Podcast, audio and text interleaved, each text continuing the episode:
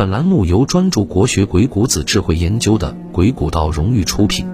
鬼谷道创始人，研究鬼谷子智慧的民间手艺人。鬼谷信讲透鬼谷子，祝你人生少走弯路。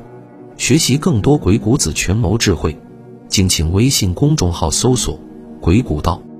本期分享，我从苏秦、张仪的上位史中，总结了小人物成功逆袭的三条基本原则。小人物如何才能成长呢？才有机会逆袭呢？如果你一味求快，那么请停止收听，因为只有感官快乐是最快的，而成长总需要一个过程。阿信从苏秦、张仪的上位史中，总结出了小人物成功逆袭的三条基本原则：拜名师、苦读书、世上磨。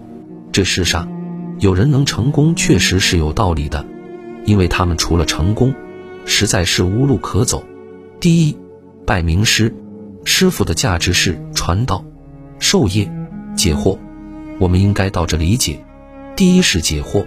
人总会迷茫，总有疑惑，想找到答案，往往有两个路径：要么是自己思考，由于个体的局限性，往往效率太低，甚至找不到答案；又或者找到了自以为是的答案；要么是求名师，在老师的指引。启发下解开疑惑，甚至开悟。比如《史记》里记载的张仪，就是与苏秦俱是鬼谷先生。学术这句话里的“先生”是老师的意思。张仪们求名师的目的是为了学技术，然后找到工作，做成事业，成为纵横家，完成老师传道的使命。第二，苦读书。俗话说得好：“师傅领进门，修行靠个人。”老师的引领固然重要。但是更离不开个人的修行。纵横家的常规修行就是读书。想提升口才的前提是你肚子里要有货。一切话术技巧在渊博的知识面前都是花拳绣腿。因此，想提升口才的大前提是读书。其实纵横家们本身就是底层知识分子。比如，苏秦就有锥刺股的佳话。他在人生的低谷期干的就是避世不出。出其书便观之，把自己关起来苦读。张仪读不读书呢？史料记载了一个细节：张仪被人欺负了，他老婆就说：“子无读书游说，安得此辱乎？”意思是说，你要是不读书不去游说，怎么会被人欺负成这样呢？在普通人眼里，读书是没用的，仿佛百无一用是书生。但是纵横家明白，知识就是力量。第三。世上魔，苏秦、张仪逆袭成功这件事，在很多人眼里看来仿佛很容易，当真如此吗？其实很难，而且两人离开鬼谷子后，都遭遇到了游说失败的情况。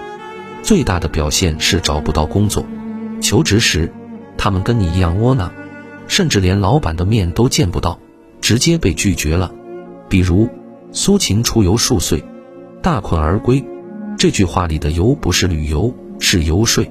出门去游说列国，结果遭遇了极大的困难，是大困，不是小困，穷困潦倒。张仪呢，他游说失败，只能自我安慰道：“无舌尚在不，穷的只剩下一张嘴了。”失败其实是常事，没有人能够随随便便成功。正因为心境的不成熟，技术的不成熟，才导致了事业的不成功。所以，吃的苦中苦，方为人上人，其实是有道理的。人总要在世上磨练，千锤百炼方能洗尽铅华。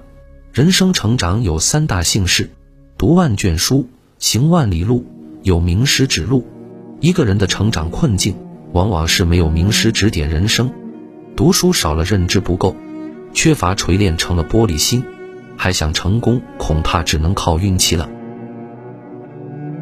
我是阿信，一个研究鬼谷子权谋智慧的民间手艺人。希望本期栏目的内容能给你的工作和生活带来一些启迪和帮助。学习更多鬼谷子权谋智慧，欢迎关注我的微信公众号“鬼谷道”。阿信讲透鬼谷子，祝你人生少走弯路。